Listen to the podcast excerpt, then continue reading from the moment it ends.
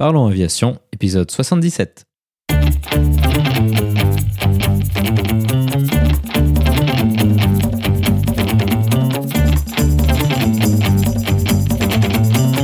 Parlons aviation, le podcast qui parle de tout ce qui vole. Je m'appelle Antoine et aujourd'hui nous parlons d'Airbus A330 en Asie et de reconversion dans le civil avec Mathieu. Nous proposerons également la vidéo de la semaine. Dans sa rubrique culturelle, Olivier nous parlera du Mirage 3 et des mythiques Chevaliers du Ciel. Bienvenue à bord, j'espère que vous êtes confortablement installés. Parlons aviation épisode 77 et prêt au départ.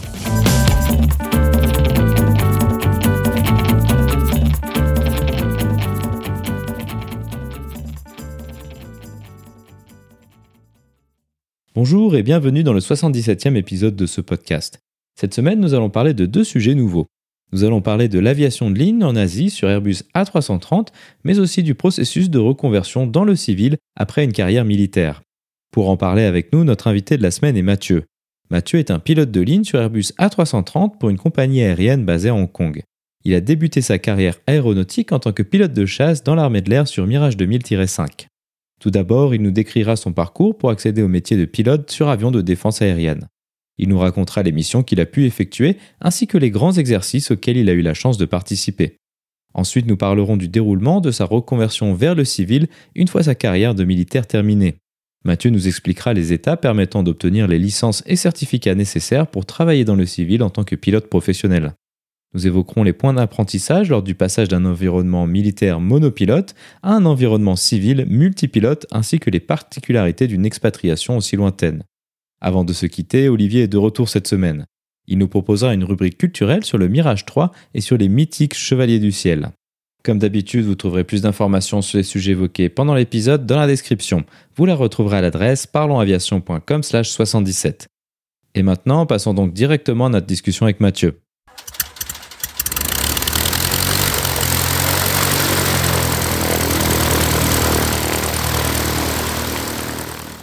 Bonjour Mathieu et bienvenue sur Parlons Aviation. Peux-tu nous décrire ton parcours aéronautique?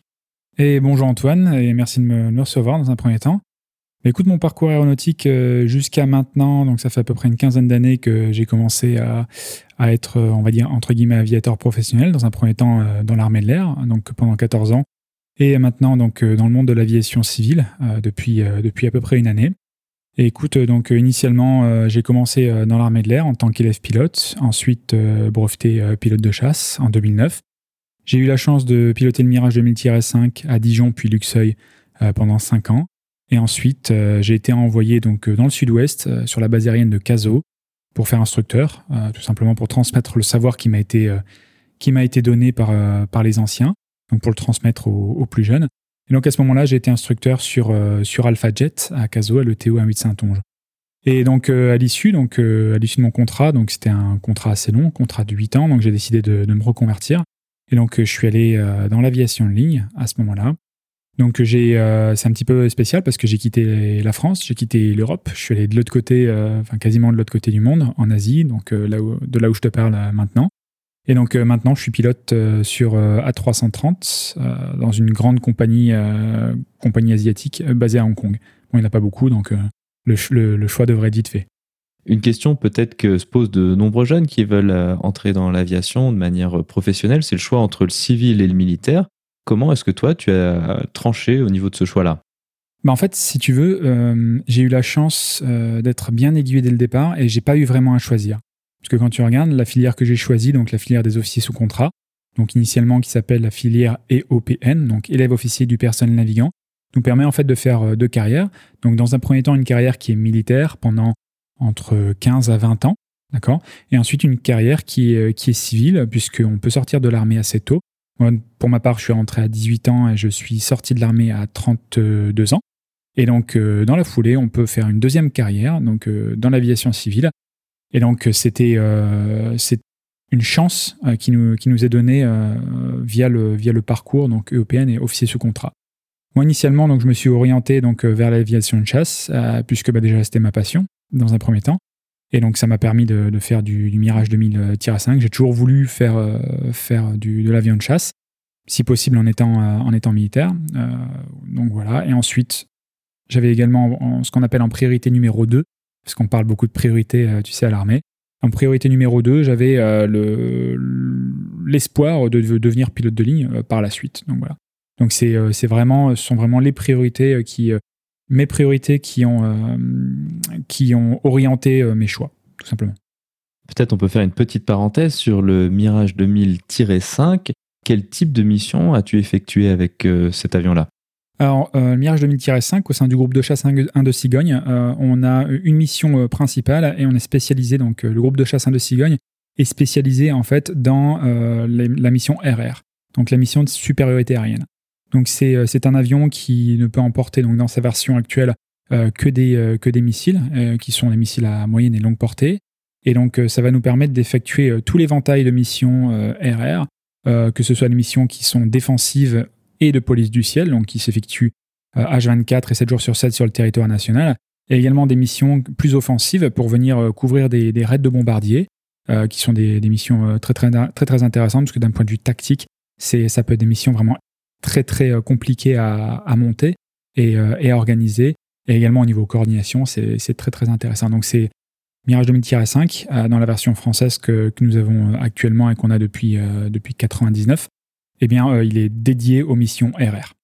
As-tu eu l'occasion de participer à des entraînements de grande échelle? Ah, Je pense que la plupart des gens connaissent assez bien le mythique Red Flag avec les Américains. Est-ce que tu as eu l'occasion de participer à ce genre de choses? Alors oui, mais pas à Red Flag. j'ai eu l'occasion de faire donc mon premier gros exercice, c'était à Maple Flag en 2012. Euh, bon, Maple, donc c'est au Canada, donc euh, t'imagines que c'est quelques, quelques centaines de kilomètres au nord de, au nord de Nellis, là où se fait Red Flag. Et donc Maple Flag, c'est un, exercice international majeur qui, euh, regroupe euh, pas mal de pays. Et donc j'ai eu la chance d'y participer. En plus, j'étais assez jeune à ce moment-là dans, l'escadron. Donc c'était vraiment sympa de pouvoir y participer et de voir vraiment ce qu'est un exercice international majeur au sein de, vraiment d'un détachement, euh, d'un détachement français et euh, également d'avoir des détachements d'autres pays tels que les Singapouriens. Bien sûr, il y avait les Canadiens, il y avait également l'US Navy qui était là, donc sur F-18 euh, Super Hornet, donc c'était vraiment très très sympa. J'ai également l'occasion de faire pas mal de détachements, ce qu'on appelle donc des détachements en Afrique, notamment à Djibouti. J'ai pu également faire des détachements aux Émirats Arabes Unis, au Qatar. Donc tout ça, ce sont des détachements de, de plusieurs mois, donc de deux mois. Et euh, également donc des exercices, euh, enfin un deuxième exercice majeur euh, qui, qui se situe en, en Finlande, qui s'appelle Arctic Challenge Exercise, qui donc regroupe pas mal de missions, pas mal de pardon d'escadrons de, l'OTAN et qui se fait en fait en, mission ce qu'on appelle des transborders. Donc c'est-à-dire que au-dessus de la Suède, de la Norvège et de la Finlande, il y a un grand espace aérien et en fait des participants de tous les pays, euh, de beaucoup de pays de l'OTAN, sont basés dans différents endroits de la Scandinavie, donc euh, Norvège, Suède et Finlande, et viennent ensuite se, regrouper euh, au-dessus de, au de, la, Suède pour effectuer donc des, des missions à haute intensité, puisque ça regroupe ce qu'on appelle beaucoup d'assets, donc il y a beaucoup d'unités volantes, et il y a beaucoup d'avions en l'air, donc c'est vraiment excessivement intéressant aussi à voler ce genre de mission, puisque d'un point de vue coordination, euh, euh, c'est ce qui se fait euh, quasiment de mieux. Après avoir fait du Mirage 2000-5, tu as dit que tu avais basculé vers l'instruction sur l'Alpha Jet.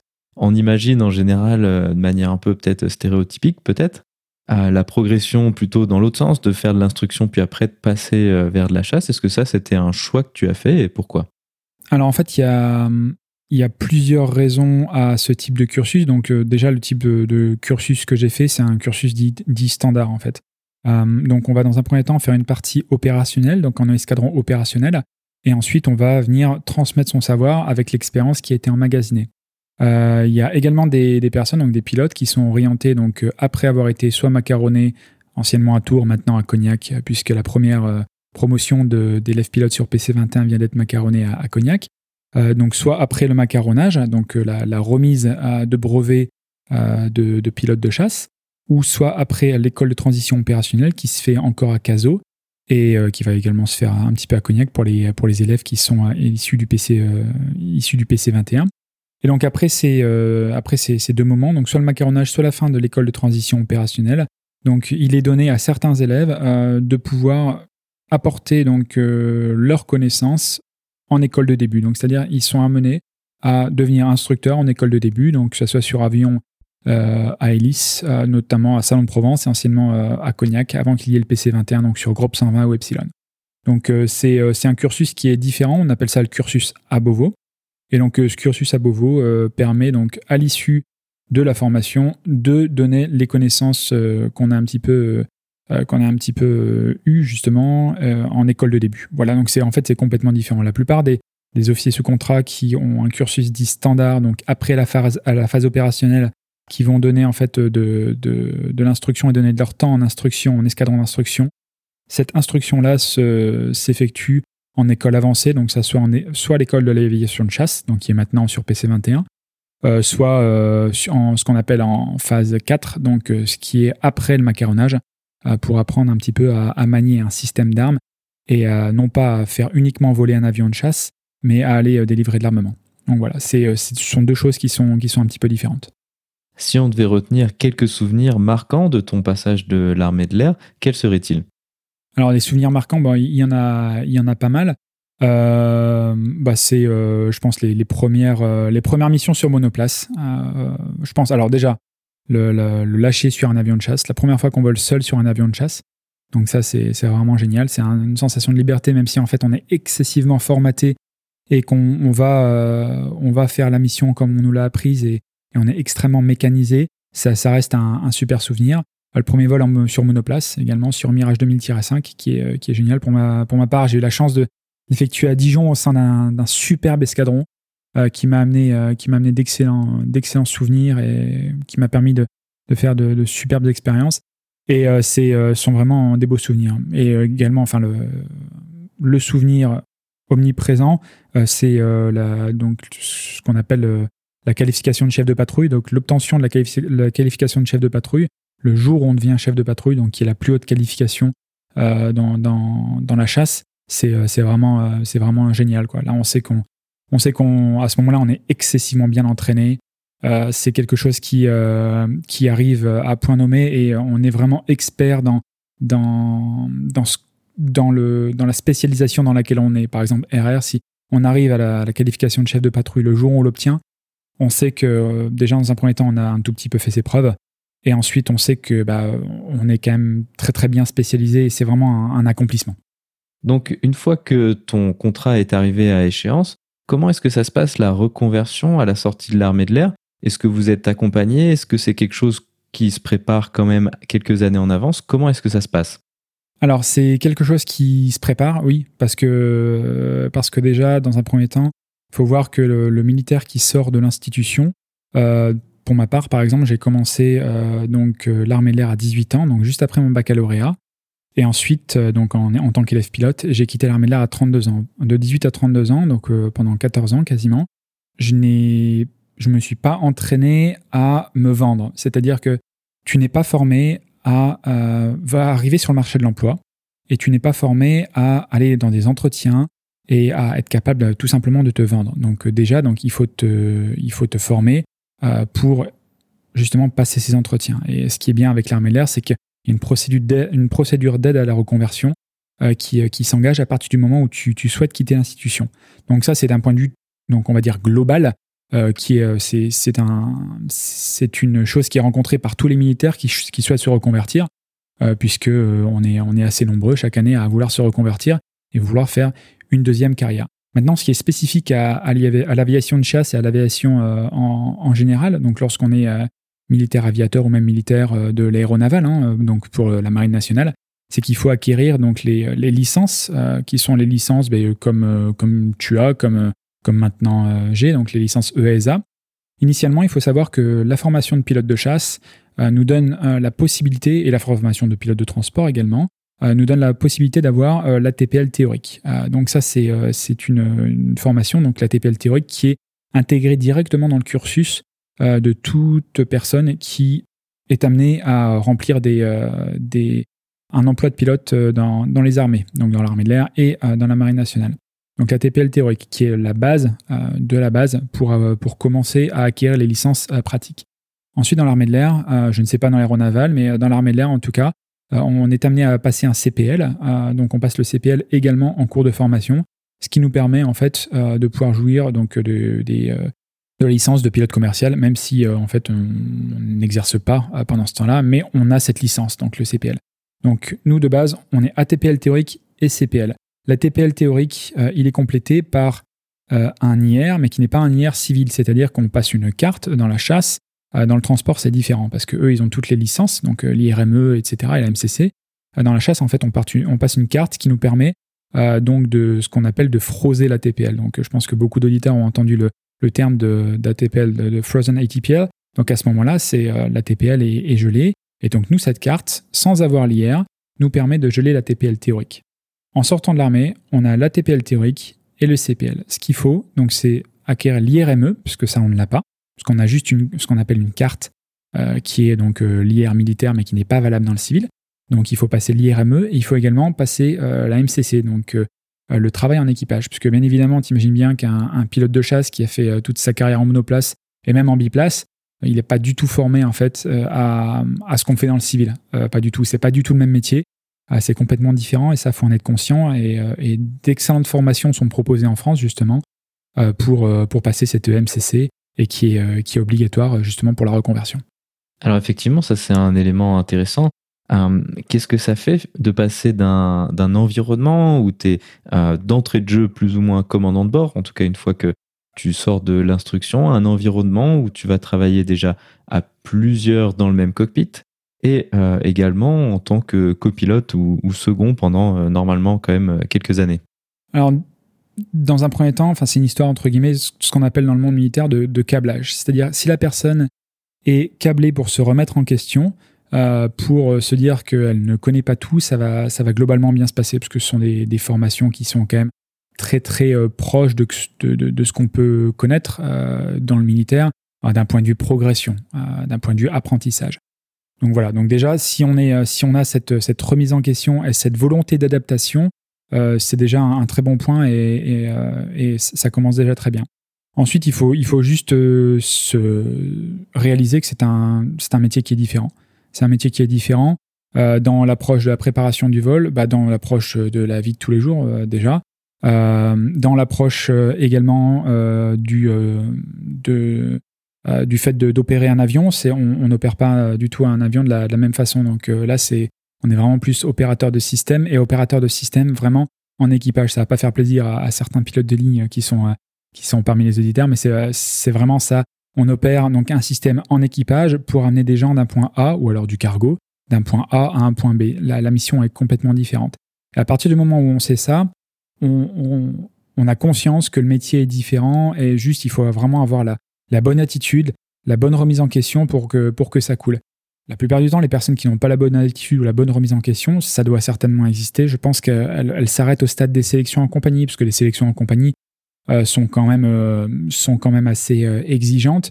Et les personnes des ressources humaines qui sont en face, et des pilotes également, qui ont quand même un certain, recul là-dessus, et, les questions qui sont posées sont, sont pas du tout anodines. On peut bien sûr, essayer un petit peu de, se voiler la face et, de cacher son jeu. Euh, mais dans tous les cas, si on passe l'épreuve de sélection et qu'on arrive en formation ensuite, si imaginons on n'arrive pas à s'adapter en formation, ça ne va pas bien se passer. Donc tout, tout est une affaire d'adaptation. Et à mon sens, le, la, la sélection du, pilote de chasse ou du pilote de transport qui a été faite en amont amène en fait à cette adaptation parce que la sélection et le profil recherché, c'est un profil qui est quand même très très flexible, le profil du pilote militaire. C'est un profil qui est travailleur, flexible, et euh, qui sait s'adapter. Et, euh, logiquement, les, personnes s'en sortent euh, relativement bien. Tu évoques justement ces sélections. Évidemment, la phase de recherche d'emploi pour tout pilote professionnel, c'est souvent la partie la plus complexe. quelle est l'approche des compagnies aériennes par rapport au profil militaire, donc avec beaucoup d'expérience, mais un petit peu différente que celle du civil pour pas faire dans le politiquement correct, je mettrai deux types de compagnies. compagnie française les compagnies étrangères. Euh, dans les compagnies françaises, euh, l'expérience militaire est plus ou moins bien accueillie euh, pour diverses raisons. Je ne sais pas pourquoi. Les, heures militaires sont pas forcément reconnues donc dans les compagnies françaises pour commencer, une deuxième carrière de pilote de ligne. personnellement, j'ai pas passé de, sélection pour les compagnies françaises, donc je voudrais voudrais pas en dire plus. Mais c'est ce qui m'a été énormément rapporté de la part de, pas mal de mes collègues qui sont entrés en, compagnie. Donc là, c'est le premier, type de compagnie. Un deuxième type de compagnie, c'est les compagnies étrangères, notamment anglo-saxonnes. Donc j'ai passé que des sélections pour les compagnies étrangères. Donc compagnie, une compagnie irlandaise, une compagnie euh, anglaise, une compagnie euh, donc euh, hongkongaise. Et ces personnes-là ces, compagnies-là et, les ressources humaines de ces compagnies sont quand même assez amènes à avoir des, pilotes militaires, puisque puisqu'il y a pas mal également d'anciens militaires dans, dans ce type de compagnie. Ils estiment que la capacité d'adaptation et de flexibilité donc des, des, pilotes militaires et des pilotes de chasse et pilotes de transport également est quand même est quand même assez importante. Et euh, disons qu'il n'y a, pas de, il y a pas du tout de bashing ni, rien du tout. C'est euh, c'est vraiment le ressenti que j'ai eu en sélection. Et euh, même au contraire, cette expérience-là est vraiment une, une plus-value par rapport à des pilotes civils, même si les, les pilotes militaires, donc ma part, moi j'avais fait que du monoplace, j'avais aucune expérience de travail en équipage, hein, je savais pas du tout ce que c'était, même si j'avais fait ma MCC, une MCC qui était très très bien hein, maintenant à, une MCC à Montpellier qui, qui vraiment, après avoir, pris du recul, était vraiment excellente. Et euh, ce, vraiment, c'est, il, n'avait aucun, aucun a priori, aucun a priori négatif, on va dire. Il y avait que des a priori positifs. Et euh, finalement, en, discutant un petit peu avec, euh, avec les personnes des ressources humaines le soir, lorsque les sélections sont finies, etc., l'atmosphère se détend un petit peu. Il y a même dans, certaines compagnies des, espèces de, de verres de l'amitié qui sont, sont organisés après les sélections. Les langues se délient un petit peu et, ils avouent que les, pilotes militaires sont, quand même assez recherchés euh, dans les compagnies euh, anglo-saxonnes. Quels sont les défis du passage Donc, tu as parlé un peu de, l'aspect euh, multi, multi-équipage. Quels ont été pour toi les défis du passage d'une qualification comme celle du 330 Est-ce que c'est juste un autre avion ou est-ce qu'il y a aussi pas mal de trucs à, apprendre en plus? Alors, la philosophie Airbus était complètement nouvelle pour moi, parce que bien évidemment, j'avais jamais fait travailler un équipage, j'avais jamais travaillé sur Airbus. Néanmoins, j'ai fait que des avions d'assaut et j'ai trouvé qu'il y avait pas mal de similarités entre les avions euh, d'assaut et les avions euh, Airbus. Donc ça, c'était vraiment bien. Euh, il y avait toujours ce côté français, bon, pas dans le FCOM, etc. Hein. c'est complètement différent. Ça, je pense que tu pourras, tu pourras la tester. Mais, mais la, la, la, philosophie des systèmes, etc., était, était, quand, même, était quand même assez équivalente. moi, vraiment, le défi qui m'a, ce qui m'a un petit peu entre guillemets piqué, ce qu'on dit, ce qu'on dit un petit peu dans le militaire, c'est que j'ai dû faire beaucoup de choses quand je suis arrivé. Euh, je suis arrivé donc à l'automne 2019 euh, dans ma, dans ma compagnie actuelle. Euh, j'ai dû donc passer une QT et en même temps, j'ai dû passer 5 UV à TPL, donc de la TPL hongkongais en même temps que ma QT. tout ça sur 4 semaines.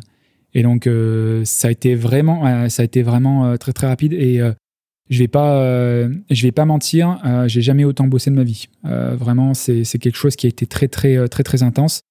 Euh, je pensais pas que ça, serait euh, autant intense. Là, on, passe en fait dans un monde militaire, d'un monde militaire qui, euh, qui est euh, très très basé sur le, le, qualitatif, même si le, monde civil est, également basé sur le qualitatif. Hein. Mais disons que le monde militaire, on n'est pas là pour être productif en fait. Quand on passe dans le monde civil, l'acuité, elle est de temps à temps, et ensuite, c'est le line training qui nous attend, etc. Euh, ça, doit, ça doit se passer très très vite, surtout, que, surtout quand on a besoin de nous. actuellement, c'est, pas trop le cas, mais, euh, mais euh, lorsque, lorsqu'on est formé, lorsque j'ai été formé, ils avaient, vraiment besoin de nous dans la foulée. Donc c'est, vraiment quelque chose, une formation qui est, qui est compressée d'un point de vue timing. Et là-dedans, en plus, rajouter des UV ATPL, bon, heureusement, ils sont pas en chinois, à Hong Kong, ils parlent, ils parlent, anglais. Donc c'est surtout que c'était pas des, des UV ATPL simples, hein, c'était c'était du Airframes, donc Airframes et Electricity, c'était Automation. Donc c'était euh, tout ça, c'était des, UV qui étaient euh, qui étaient quand même vachement demandeurs. Je dû refaire du droit aérien en Congé, etc. Donc c'était euh, c'était vraiment très très intense. Donc mettre mettre la théorie dessus plus les simus, c'était c'était sympa, ouais. C'était sympa, surtout que c'était après ça s'est étalé au moment de moment de Noël et Nouvel An. c'était ouais, c'était j'ai pas j'ai pas passé le même Noël et Nouvel An que l'année que l'année précédente, on va dire. Comment as-tu fait ce choix de t'expatrier en Asie? Est-ce que c'était quelque chose que tu avais envisagé dès le départ ou est-ce que ça a été plus un, choix par, euh, par défaut? Alors ça n'a pas été un choix euh, par défaut. J'ai eu la chance d'être pris en fait dans trois compagnies. Euh, donc deux compagnies, donc une compagnie anglaise, une irlandaise et une et donc celle de Hong Kong, une grande compagnie. en fait, moi, je voyais, je voyais les choses de cette manière, c'est-à-dire que dans un premier temps, avec ma famille, puisque je suis pas seul, j'ai également une famille, nous, on a toujours voulu faire de l'expatrié, donc d'être d'être expatrié. ça, c'est quelque chose de, de, sympa, et pour le vivre actuellement, c'est vraiment bien. Dans un second temps, grand bien, grand bien m'en a pris. Euh, je me suis dit, et euh, j'ai également eu euh, différents conseils de, personnes qui étaient, qui étaient déjà sur place à Hong Kong, d'anciens militaires, et qui ont pu un petit peu m'aiguiller, qui m'ont dit, si, tu peux te mettre à l'abri dans une major, dans ce qu'on appelle une major, mets-toi mets -toi à l'abri dès que tu peux. On ne sait jamais ce qui peut se passer. Voilà. Et ça, ça a été vraiment un conseil en or, parce que quand on regarde maintenant ce qui se passe, c'est vraiment génial. Moi, j'ai toujours un travail là à l'heure actuelle. C'est d'ici quelques mois, c'est ça sera pas dit, mais j'ai vraiment la chance d'avoir toujours un travail. Euh, euh, je suis l'avant-dernier sur ma liste de seniorité sur A330, donc ça, c'est vraiment, euh, ça n'a pas de prix. Donc voilà, aller dans une major, c'était pas mal. Et également, pouvoir piloter directement un A330 en venant du militaire, en venant d'avions de chasse, mais en fait, c'était juste génial, quoi. Les, proportions sont complètement, enfin, sont, gigantesques. C'est un avion qui est très très grand, qui, qui, transporte vraiment beaucoup de passagers. Et comme premier avion en ligne, c'est vraiment un challenge quoi. Déjà quand on, enfin sur A320, je pense que euh, c'est aussi sympa de, pouvoir passer d'un petit avion à un A320, même d'un petit avion rapide à un A320. Un A330 c'est encore plus grand. Euh, moi le, premier, la première fois que euh, j'ai fait rouler l'avion, je me je, je, comprenais pas trop avec donc déjà le, poste de pilotage et 6 mètres en avant de la roulette de. Donc déjà il y a du y a, y a du porte-à-faux. Et en plus, euh, l'avion est fait entre 60 et 70 mètres en fonction des versions. Donc euh, rien que le roulage, on a quasiment le corps qui sort du taxiway pour faire un virage à 90 degrés. Donc ça, c'est moi, ça m'a fait bizarre les premières fois. Hein. J'ai pas voulu, sauf qu'il a fallu, mais, mais c'était c'est vraiment, euh, c'est vraiment complètement différent. Et avoir la chance justement de pouvoir faire directement de la 330 après l'armée, c'est vraiment, c'est vraiment génial. Et ça, je le, le regrette vraiment pas. C'est vraiment, en plus, la compagnie dans laquelle je me suis trouvé, donc que j'ai finalement décidé de, rejoindre. Euh, c'est une compagnie euh, qui, euh, est, vraiment géniale. Enfin, c'est, vraiment, j'ai vraiment fait le bon choix à ce moment-là. Donc, dans ta compagnie, au départ de Hong Kong, quel est le type de vol que vous effectuez avec la 330 Alors, la 330, donc, dans ma compagnie, au départ de Hong Kong, donc, on est plutôt spécialisé sur, entre guillemets, le régional, même si le régional, chez nous, va jusqu'à 6h30 de vol. Euh, puisque l'Asie, en fait, c'est quand même très grand. On dessert grosso modo de Hong Kong, euh, on, trace un cercle, on part jusqu'à Sapporo, donc au Japon, on fait tout le nord de la Chine jusqu'à la Mongolie quasiment, on va jusqu'en Inde et ensuite jusqu'à Bali. Donc c'est vraiment des belles destinations. Euh, c'est un terrain de jeu entre guillemets qui, qui est vraiment très très très très sympa. Euh, surtout avec la, particularité euh, notamment du, gros gros pays qui est au nord de Hong Kong, même si maintenant bah, Hong Kong fait partie un petit peu de ce pays, hein. je reviendrai pas, reviendrai pas là-dessus, mais euh, la particularité chinoise, l'aviation chinoise et les espaces aériens, également la météo qui est, qui est très très qui très très très très spéciale, hein, notamment dans les dans les périodes entre entre mai et, et septembre septembre octobre c'est vraiment, euh, c'est vraiment spécial et euh, c'est assez euh, challengeant. Donc nous, le, ce qu'on fait vraiment, c'est du régional entre guillemets asiatique, même si c'est vraiment du, du, régional qui peut, qui peut chatouiller le, le long courrier. Quand on regarde qu'on fait des, des, étapes pour aller à Bangalore, on fait du 6h30 de vol à peu près. Donc c'est quand, même, quand même pas mal. À deux pilotes, c'est quand même bien. Donc ça, c'est un aspect intéressant. À quoi ça ressemble la météo dans cette partie du monde? Parce qu'on imagine que tu n'es pas très très loin des zones de convergence intertropicale, puis aussi toutes les problématiques de, mousson. Exactement, bah, euh, ce que je disais là entre mai et octobre, euh, lorsque, lorsque tout ça remonte, bah, en fait on a énormément de cumulonimbus, euh, beaucoup d'orages, beaucoup de, phénomènes météorologiques comme ça qui entraînent bah, des, choses qui sont pas forcément, pas forcément cool au niveau aviation. nous notamment à Hong Kong, on est énormément entraîné à tout ce qui est, tout wind shear, donc cisaillement de vent qui peuvent être assez critiques lors des phases de décollage et d'atterrissage. Donc l'entraînement est quand même très très bien fait et vraiment axé, axé là-dessus. Donc euh, c'est vraiment très très bien. Donc c'est vraiment ça. Donc c'est cumulonimbus qui remonte. Euh, donc ça c'est durant, durant cette période-là. Euh, durant la période entre guillemets d'hiver, donc entre novembre et, et mars-avril, même si aux alentours de mars il fait, il fait pas mal de pluie, on a des, en fait on a des, des systèmes qui sont complètement différents. C'est-à-dire qu'en Chine il neige, il peut faire moins 10 degrés. Donc on peut avoir des, euh, du de-icing le matin, par exemple. Et à Bali, bah, il, fait, super beau. Donc vraiment, il y a, vraiment un, grand écart. À cela s'ajoute donc tout ce qui est phénomène de, réduction de visibilité, malheureusement, à cause de la pollution en Chine. ça, un, ça a un petit peu diminué grâce, entre guillemets, à l'arrêt des usines lorsque la Chine a eu des soucis de Covid-19, bon, les usines ont, recommencé, donc maintenant c'est reparti, euh, c'est reparti euh, à fond entre guillemets. Mais, euh, mais ouais, la, pollution entraîne également des, des, des réductions de visibilité, notamment aux alentours de Chengdu, là où sont fabriqués les avions de chasse chinois. Donc également, il y a beaucoup de, de vols cargo qui sont faits là-bas pour, pour ramener du matériel informatique, parce qu'il y, y, a énormément d'usines là-bas informatique, tout ce qui est euh, tablette, etc. Et également les vols, à, les vols à, Pékin et à Shanghai, il y a d'énormes réductions de, visibilité à cause de la, de la pollution. Ce qui est un peu dommage quand on peut passer au-dessus de la grande muraille de Chine en approche à Pékin euh, par le nord euh, et, avoir une réduction de visibilité à quasiment pas la voir à cause, à cause de la pollution. Quoi. Donc c'est vraiment, vraiment, c'est vraiment dramatique.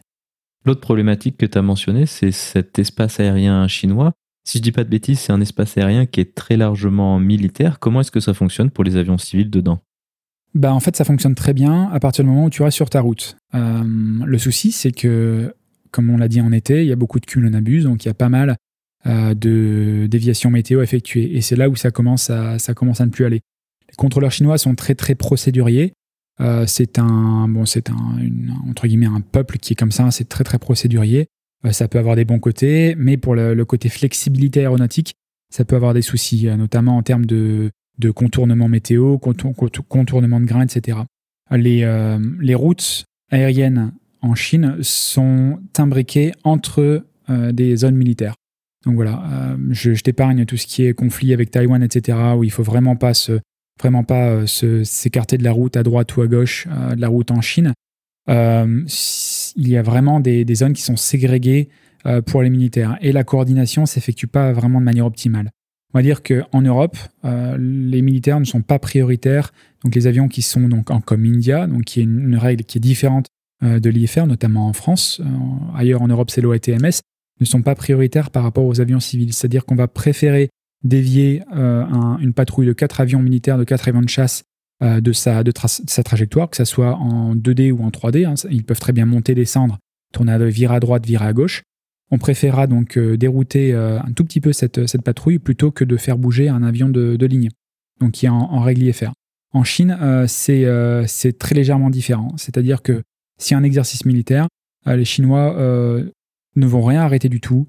Ils vont pas du tout dévier les, avions militaires. Par contre, les avions civils vont être déviés et ne pourront pas du tout sortir de leur route. Et, euh, ça, s'avère, euh, ça s'avère vraiment problématique, euh, notamment lorsque, lorsque la météo se complique un petit peu et qu'il faut faire des, qu'il faut faire des, des, évitements météo. On a pas mal parlé de, de, la Chine et de Hong Kong, mais parmi la zone que tu as décrite, il y a aussi pas mal d'autres pays. Quelles sont les spécificités des différents pays dans lesquels tu es allé avec le 330 ah, les, les, spécificités, sans, sans, sans hésiter, ça va être l'accent. l'accent. Tu peux, avoir, tu, peux, tu peux avoir des accents. Alors en Chine, euh, tu as certaines personnes, certains contrôleurs qui parlent euh, l'anglais très très bien. Tu en as d'autres qui parlent l'anglais euh, vraiment pas très très bien.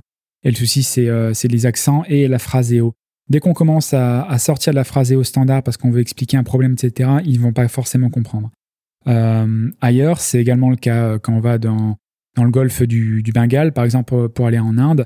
Euh, on a certains euh, contrôleurs euh, du Bangladesh, etc., qui ont un accent à couper au couteau et ça peut vraiment être difficile pour une oreille, une oreille qui n'est pas avertie de, sortir vraiment son, épingle du jeu là-dedans. Heureusement, les équipages comportent à chaque fois un, un, au moins un membre d'équipage qui, est expérimenté et qui, qui peut un peu aiguiller le copilote qui est un peu perdu, qui fait ses premières heures de vol dans ces espaces-là, qui, qui, peut être un petit peu qui peut être un petit peu euh, voilà chamboulé par, par tous ces accents parce que ils font pas forcément de pas forcément de euh, d'efforts.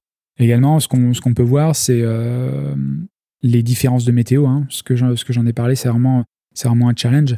S'adapter aux, aux, différentes météos, au vent de travers, au cisaillement de vent, au icing. En fait, on, on rencontre, on a vraiment une, diversité de, cas qui, peut se, poser à nous et qui est vraiment, vraiment très intéressante. Et ça, euh, c'est vraiment sympa. On fait également de l'étops. Euh, et c'est euh, les tops pour aller en Inde. Et tout ça, c'est vraiment c'est diversifié, c'est vraiment très très riche. Notamment pour une première expérience sur A330 dans une, compagnie, une compagnie étrangère, c'est, c'est, ça amène du challenge. Par rapport à la problématique des accents avec les contrôleurs aériens, on imagine assez facilement la, la problématique, mais également dans ces compagnies où il y a beaucoup d'expatriés qui viennent de à peu près des quatre coins du monde. comment est-ce que ça se passe dans les équipages et quels sont un peu les défis associés à tout ça? L'enfer, c'est d'avoir un capitaine australien qui parle le slang. Alors là, ça c'est, je, peux te dire, pour l'avoir vécu, des fois tu te retournes, tu fais mais qu'est-ce qu'il a dit quoi? Mais c'est euh, ça, c'est vraiment, ça peut vraiment être euh, pas une problématique parce qu'à force on s'y fait et quand on a des instructeurs au simu les premiers mois, euh, voilà, on, se fait l'oreille. Mais mais les, différents accents régionaux peuvent être un souci lorsque les personnes font pas d'efforts. heureusement, il n'y a pas de, il de personnages avec des égos surdimensionnés qui permettent pas de qui, ne se remettent pas en question on va dire. Donc si on demande à la personne de parler un petit peu moins vite elle va parler un petit peu moins vite et éviter des, termes en argot. Mais, euh, mais c'est sûr que la diversité des accents on a dans, notre compagnie on a vraiment beaucoup beaucoup de nationalités. On a des personnes qui viennent de tout le Commonwealth. Donc euh, que ce soit Australie Nouvelle-Zélande euh, bah, bien sûr les pays donc UK donc de Grande-Bretagne. Donc que ce soit de l'irlandais, euh, bah, tous les, tous les pays sont, sont représentés, hein, irlandais, euh, du gallois, du l'écossais, euh, l'anglais, etc. il y a également des Américains, des Canadiens. Il y a des locaux aussi, ce qu'on appelle les locaux, donc les, les pilotes hongkongais, qui ont fait la plupart du temps le, le cursus cadet, donc qui ont été formés par la compagnie à partir du moment où ils sont, où ils sont rentrés très très jeunes et qui ont en fait effectué tout le cursus, donc first officer, captain, etc., qui, qui arrivent jusqu'à captain 330.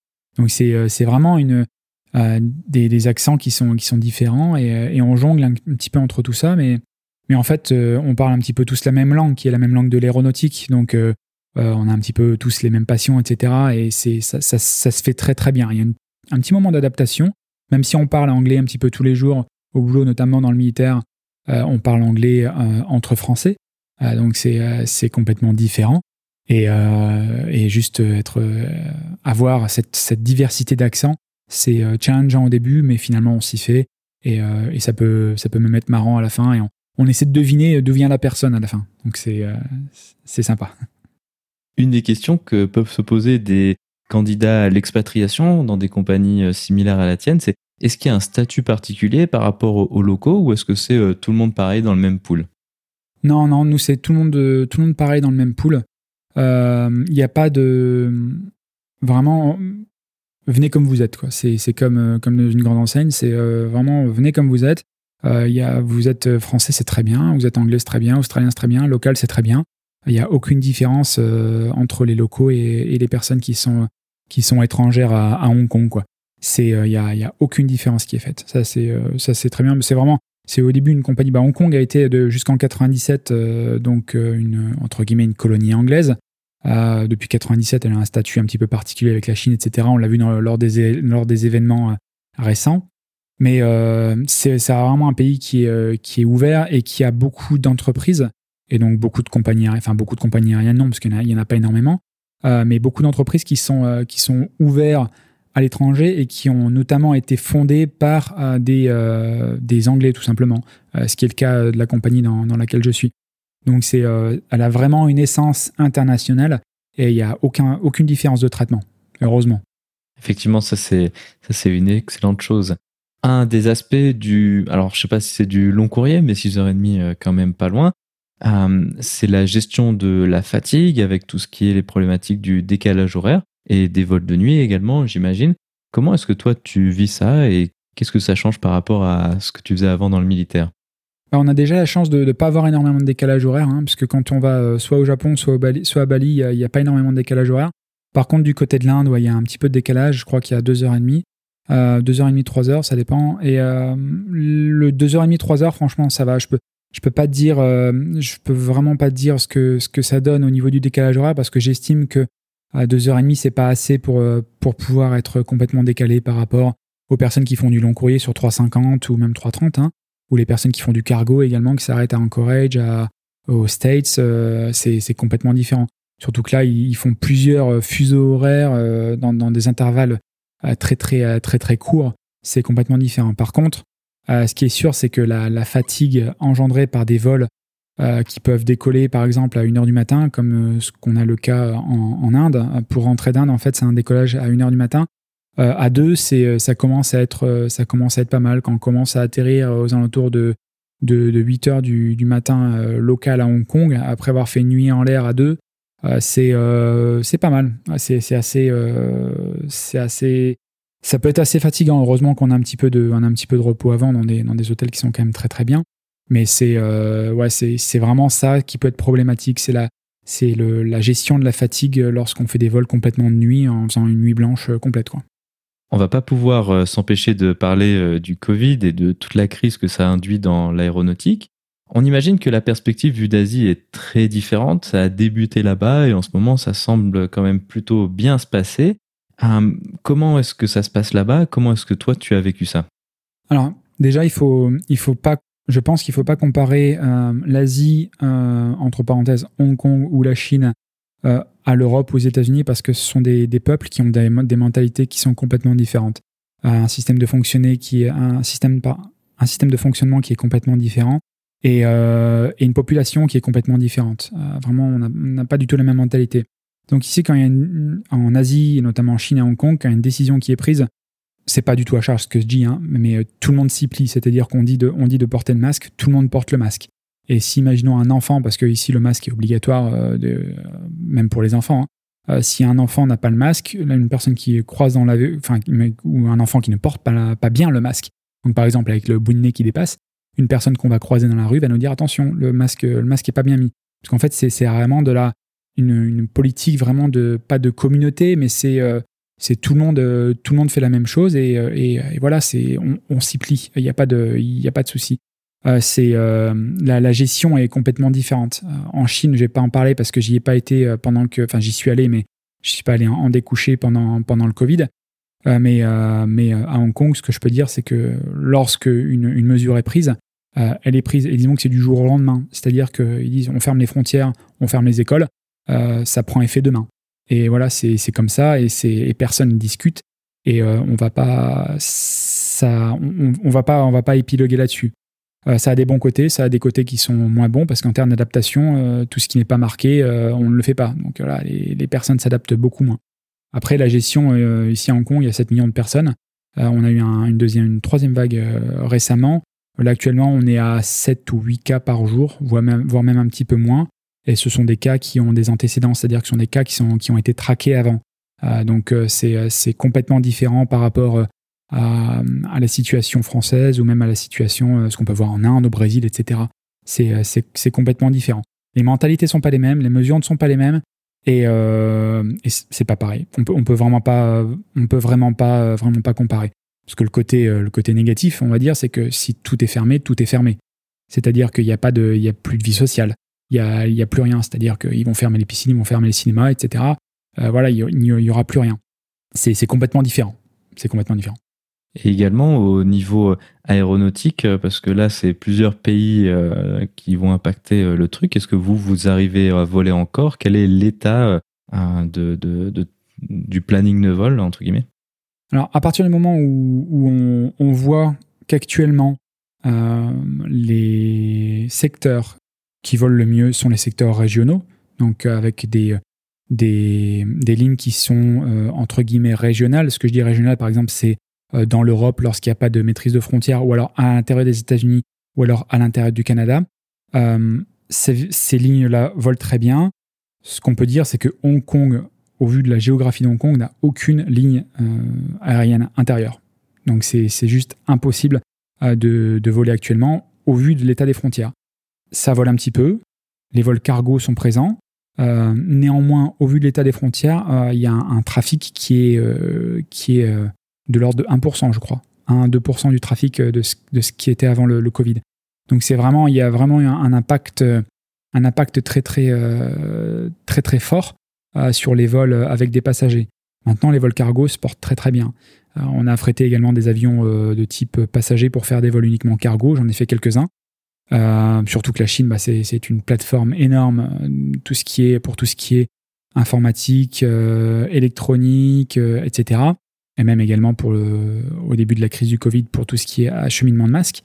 on a fait énormément de rotation au cargo, ça s'est un petit peu allégé, mais d'un point de vue transport de passagers, vu qu'il y a l'absence de lignes intérieures et donc d'aviation régionale, ici c'est vraiment le calme plat.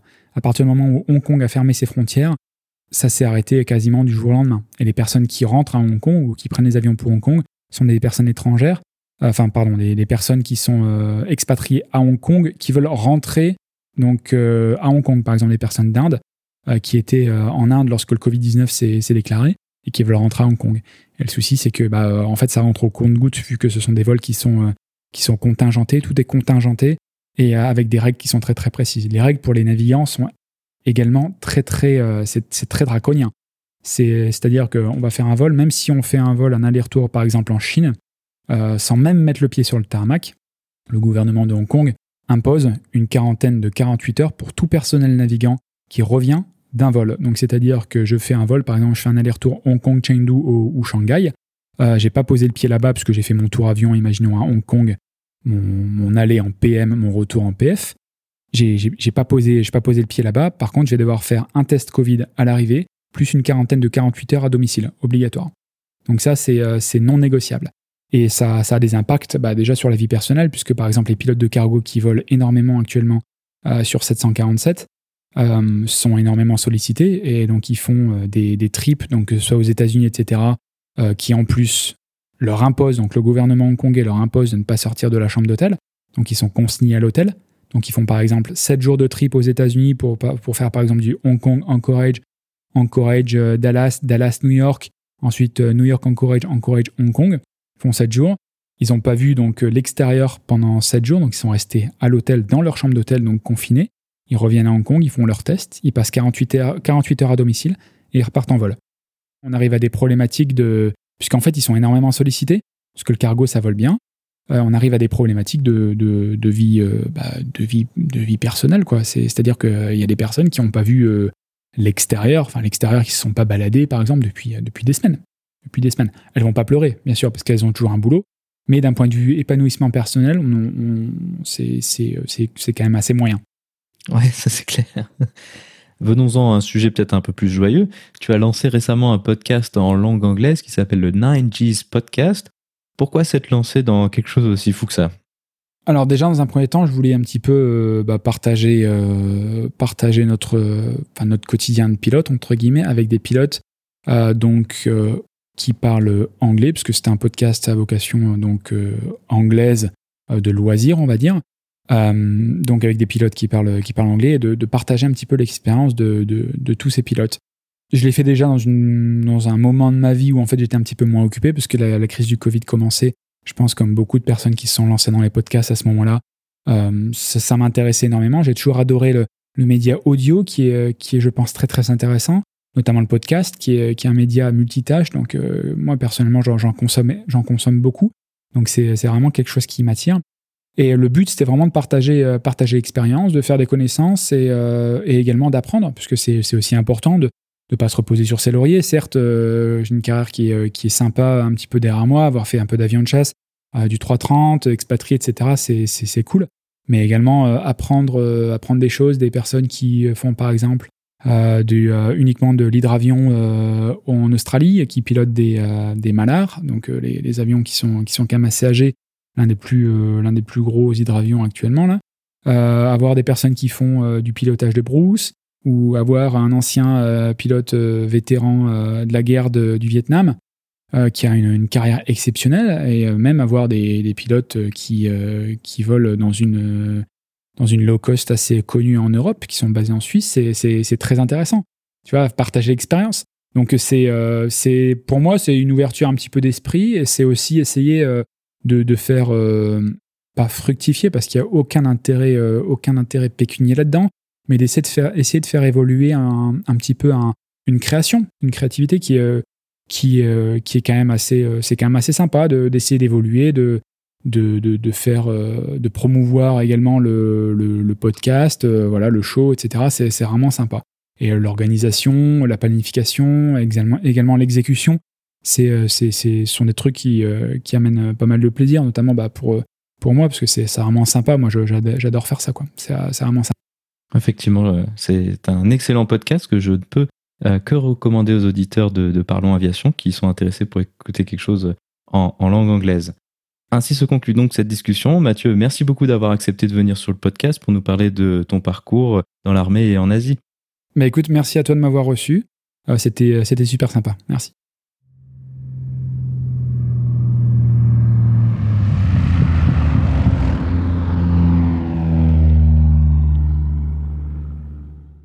La vidéo de la semaine est une vidéo proposée par la chaîne YouTube de Pilot's Eye. Il s'agit d'une vidéo filmée dans le cockpit d'un Airbus A330 de la compagnie suisse en approche sur Miami. On peut y voir toute la procédure d'approche et d'atterrissage avec les conversations entre les pilotes et les contrôleurs américains. Elle présente également une situation un petit peu inhabituelle avec une alerte trafic générée par le TICAS faisant sursauter l'équipage. Vous trouverez le lien vers la vidéo dans la description ou en allant sur le lien parlonsaviation.com slash vidéo 77 sans accent sur le E de vidéo. Et maintenant, je passe le micro à Olivier pour sa rubrique thématique sur le Mirage 3 et les Chevaliers du Ciel.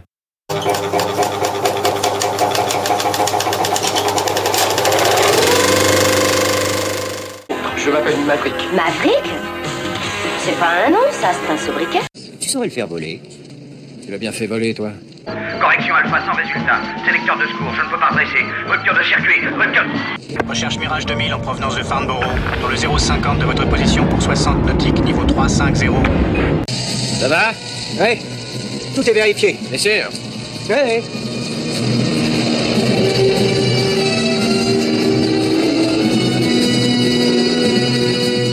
Bonjour à tous, vous êtes toujours à l'écoute du podcast d'Antoine Parlons Aviation. Comme vous le savez, tous les 15 jours, je vous parle d'un avion mythique, d'un livre, d'un film, d'une BD ou d'une série où il est mis en valeur. Je m'appelle Olivier et puisque nous en sommes à l'épisode 3, j'ai choisi aujourd'hui de vous parler du Mirage 3 et de la série télé Les Chevaliers du Ciel. Alors doit-on encore présenter le Mirage 3 C'est bien sûr l'avion qui a propulsé la France du milieu des années 50 à l'avant-garde de l'aéronautique mondiale. C'est un chasseur monoréacteur à aile delta, issu des bureaux d'études d'assaut, qui a volé pour la première fois en 1956 et dont le premier exemplaire a été livré en 1961 à la mythique escadrille des cigognes à Dijon. Ses performances sont largement au-dessus des normes de l'époque. Le premier avion européen capable de voler à Mach 2, soit deux fois la vitesse du son en palier. Il a été décliné en de nombreuses versions, entraînement biplace, version de reconnaissance, version d'attaque au sol.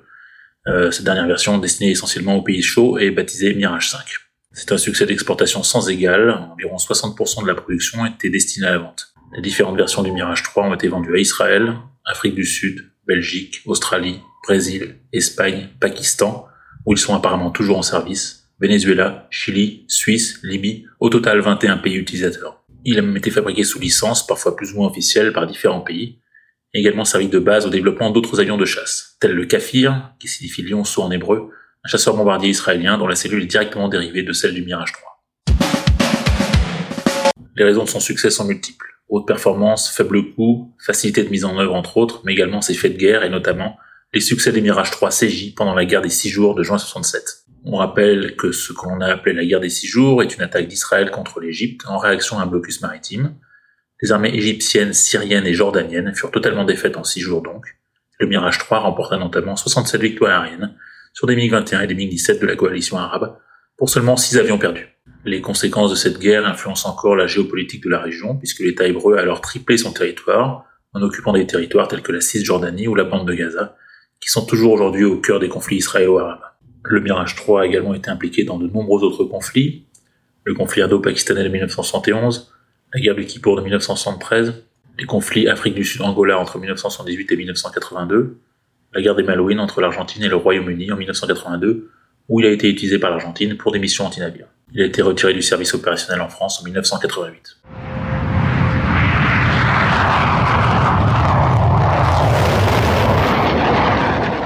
Oui, ça c'est le bruit d'un Mirage 3 qui passe au-dessus de votre tête. Donc le Mirage 3, c'est la star de la série télé sur l'aviation des années 60, je veux bien sûr parler des Chevaliers du Ciel. Alors, on ne peut pas parler des Chevaliers du Ciel sans parler de Jean-Michel Charlier. Jean-Michel Charlier, qui nous a malheureusement quitté en 1989, était le meilleur scénariste BD, en tout cas l'un des deux meilleurs, on va dire ex avec René Goscinny, de ce qu'on a appelé l'école franco-belge. C'était un travailleur acharné auquel on doit donc de nombreuses séries, dont Blueberry, Barbe Rouge, Valardy, Marc d'Acier, entre autres, et bien sûr pour les passionnés d'aviation, Bug Danny et Tanguy et la Verdure.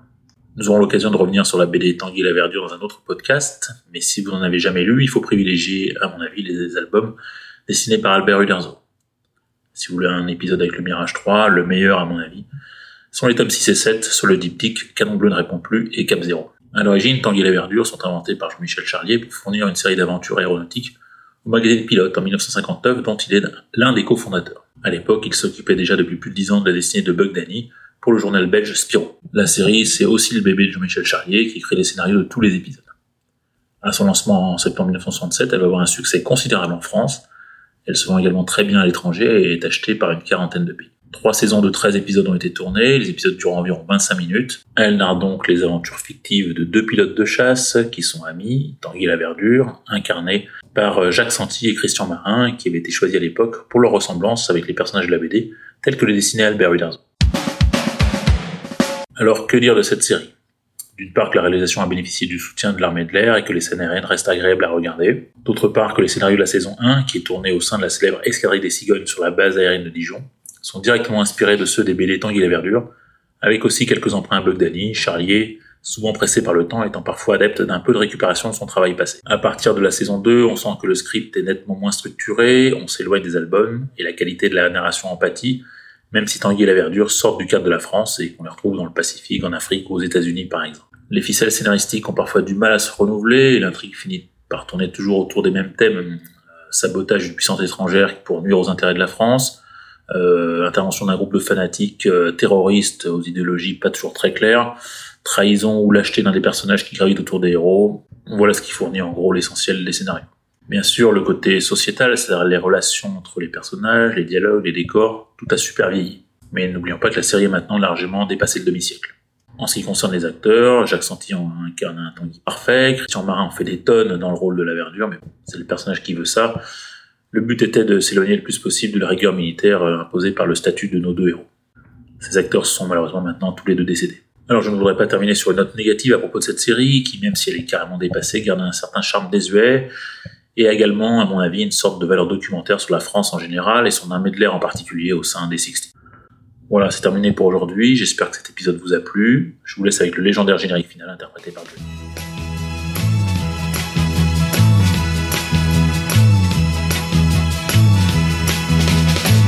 Les chevaliers du ciel, dans un prix de tonnerre, à deux pas du soleil, vont chercher la lumière. Moitié ange et moitié démon, mauvaise tête mais gentil garçon.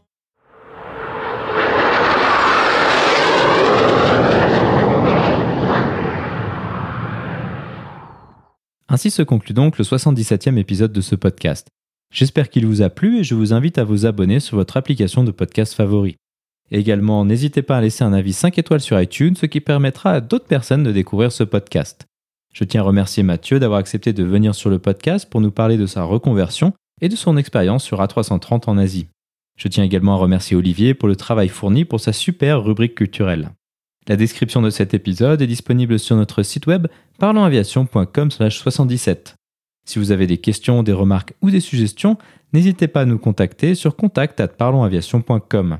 Si vous voulez recevoir des notifications lors de la sortie des nouveaux épisodes, vous pouvez vous inscrire à la newsletter dans la barre latérale droite de notre site parlonsaviation.com. Vous pouvez également nous suivre sur Twitter sur @parlonsaviation et sur Facebook. En vous souhaitant des vols nombreux, je vous remercie d'avoir écouté ce 77e épisode de Parlons Aviation.